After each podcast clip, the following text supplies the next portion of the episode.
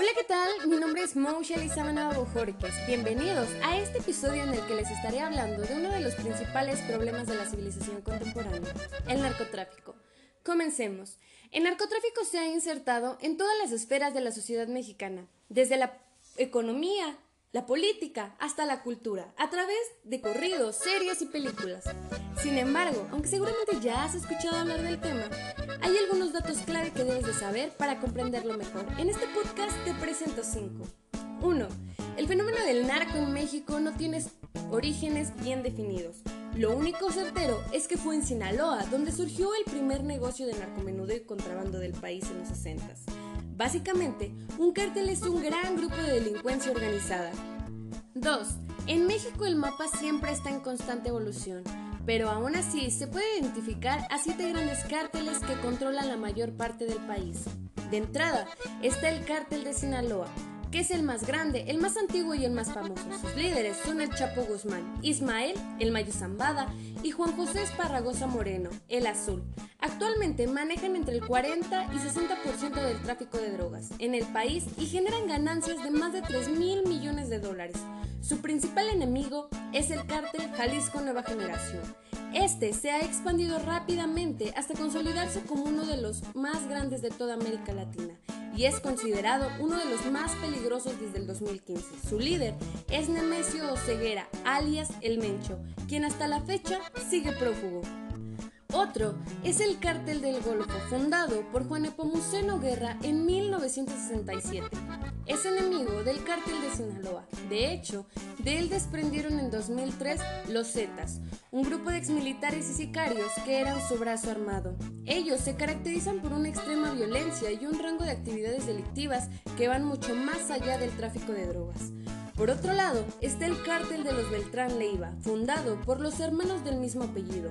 En su momento llegaron a controlar buena parte del suroeste del país. Sin embargo, desde la captura de Héctor Beltrán Leiva en 2014 fue decayendo y hoy su relevancia se mantiene más por los grupos en los que se incluyendo a los Rojos, Guerreros Unidos y los Maztlastecos. Finalmente, en la frontera del país operan otros dos cárteles. Uno es el cártel de Juárez. Este fue fundado en los 90 por Amado Carrillo Fuentes, mejor conocido como el Señor de los Cielos. El otro es el cártel de Tijuana, que fue fundado por los hermanos Arellano Félix en los 90.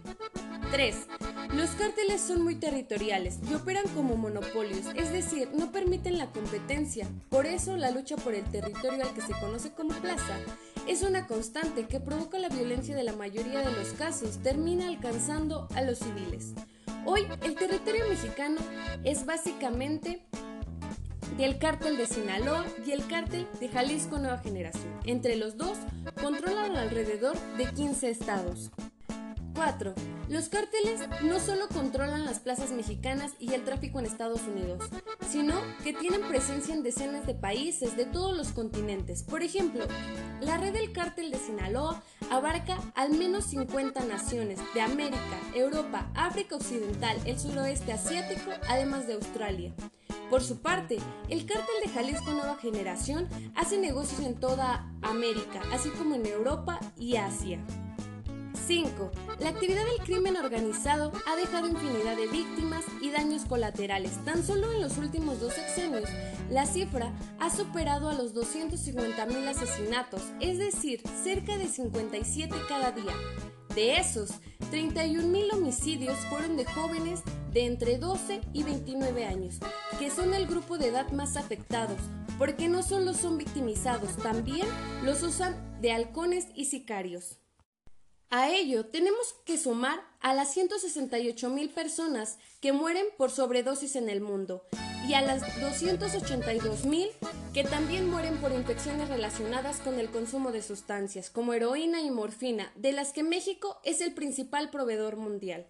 En la lista hay que ingresar a los 12 millones de personas afectadas por la trata, tan solo en México, y a las más de 10 mil víctimas de secuestro que se han acumulado desde los tiempos de Calderón. Eso sin contar lo más valioso, que es la sensación de libertad y seguridad. Pues hoy por hoy, 8 de cada 10 mexicanos se sienten inseguros. En resumen, el crimen organizado es mucho más complejo, va más allá de la venta de drogas, excede las fronteras y sobre todo difiere de la mayoría de las imágenes que nos muestran las películas y series. Por eso, enfrentarlo requiere de nuevas políticas. Espero te haya gustado este podcast.